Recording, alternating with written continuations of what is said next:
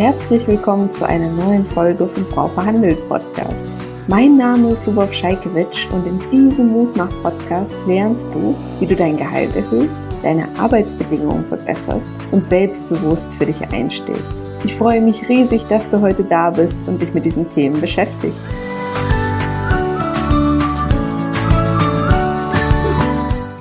Hallo ihr Lieben und herzlich willkommen zu einer neuen Episode von Frag Frau verhandelt im Mutmach Podcast. Ich bin Doro aus dem Team Frau verhandelt und darf heute eine Frage beantworten, die uns sehr, sehr häufig erreicht. Wie oft darf, sollte oder kann ich eigentlich mein Gehalt verhandeln? Die Antwort darauf ist relativ einfach und kurz und zwar immer dann, wenn der Marktwert deiner Tätigkeit und deiner Leistung oberhalb deiner Bezahlung liegt, also wenn dein Gehalt nicht mit dem Marktwert deiner Tätigkeit übereinstimmt, dann solltest du dein Gehalt verhandeln. Um da vielleicht noch mal ein bisschen tiefer reinzugehen, dein Gehalt sollte sich im Laufe deiner beruflichen Karriere mit dir mitentwickeln. Es gibt hier keine feste Regel, wie oft du dein Gehalt verhandeln darfst aber du solltest mindestens einmal im Jahr den Marktwert deiner Tätigkeit prüfen und mit deiner Entwicklung, deinen Erfolgen und Leistungen aus dem letzten Jahr abgleichen. Darauf basieren kannst du nämlich dann wunderbar deine Gehaltsverhandlung vorbereiten und mindestens um die Inflation verhandeln. Wenn du aber ein regelmäßiges Erfolgstagebuch führst, das heißt regelmäßig, wöchentlich deine Erfolge und Leistungen aufschreibst, dann kannst du wahrscheinlich in diesem Jahresrückblick, wenn du dann in einem Jahr guckst, okay, was habe ich im letzten Jahr geleistet? Stimmt das überein mit dem Gehalt, was ich bekomme?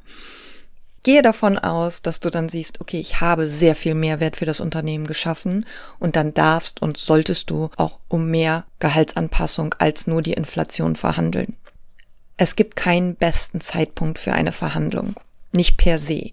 Viele verhandeln ihr Gehalt natürlich im Rahmen ihrer jährlichen Mitarbeitergespräche Anfang des Jahres. Allerdings legen die Unternehmen oft ihre Budgets fürs kommende Kalenderjahr schon im Herbst fest. Dabei wäre der Herbst ein wunderbarer Zeitpunkt, einmal den Marktwert deiner Tätigkeit detailliert zu prüfen. Und falls du ihn feststellst, der Marktwert meiner Tätigkeit liegt weit weg von dem Gehalt, was ich gerade bekomme, dann kannst du jetzt schon in die Verhandlung gehen, jetzt im Herbst. Warum?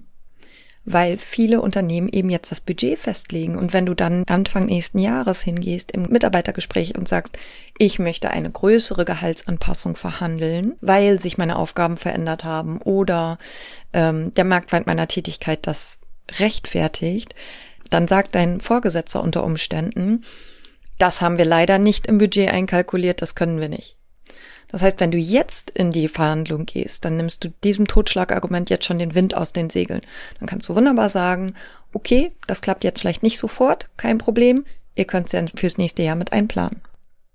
Wie du deinen Marktwert ermittelst, zeigen wir dir unter anderem auch in der Mehrgehalt-Challenge.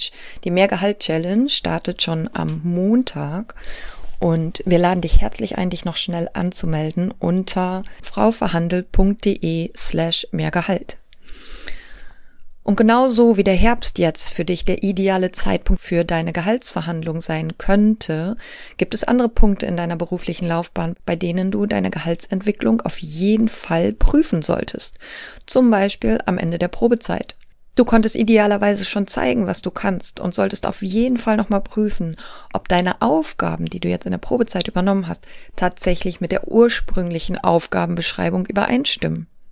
Du hast ja idealerweise bei Einstieg ins Unternehmen schon deinen Marktwert gut ermittelt und gut verhandelt, aber oft entwickelt sich so eine Stelle auch während der Probezeit schon etwas anders als ursprünglich geplant. Hast du also Aufgaben darüber hinaus schon übernommen, kann das auch jetzt eine Gehaltsanpassung schon rechtfertigen. Wenn du gerade ein erfolgreiches Projekt abgeschlossen hast oder neue Aufgaben übernommen hast, das kann auch ein sehr guter Zeitpunkt sein, um deine Gehaltsanpassung zu verhandeln selbst wenn du kurz vorher bereits dein Gehalt verhandelt hattest.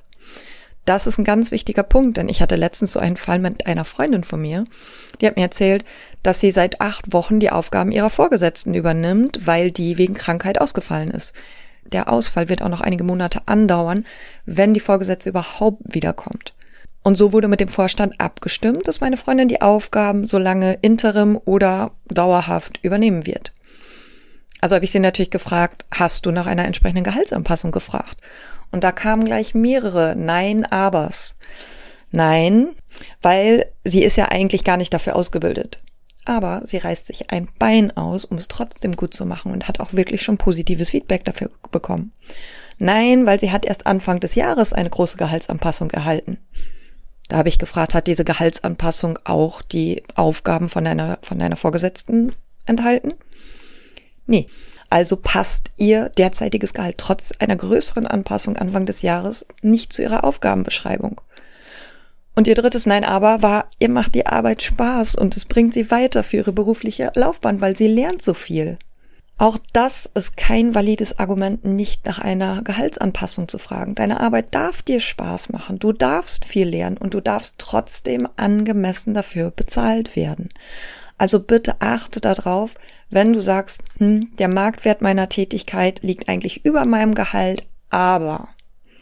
Und bei diesem Aber pass ganz genau auf, ob du da nicht in die Falle des Imposter-Syndroms fällst, dass du denkst, naja, aber eigentlich bin ich gar nicht dafür ausgebildet, aber eigentlich verdiene ich ja auch schon ganz gut, aber eigentlich macht mir ja die Arbeit Spaß.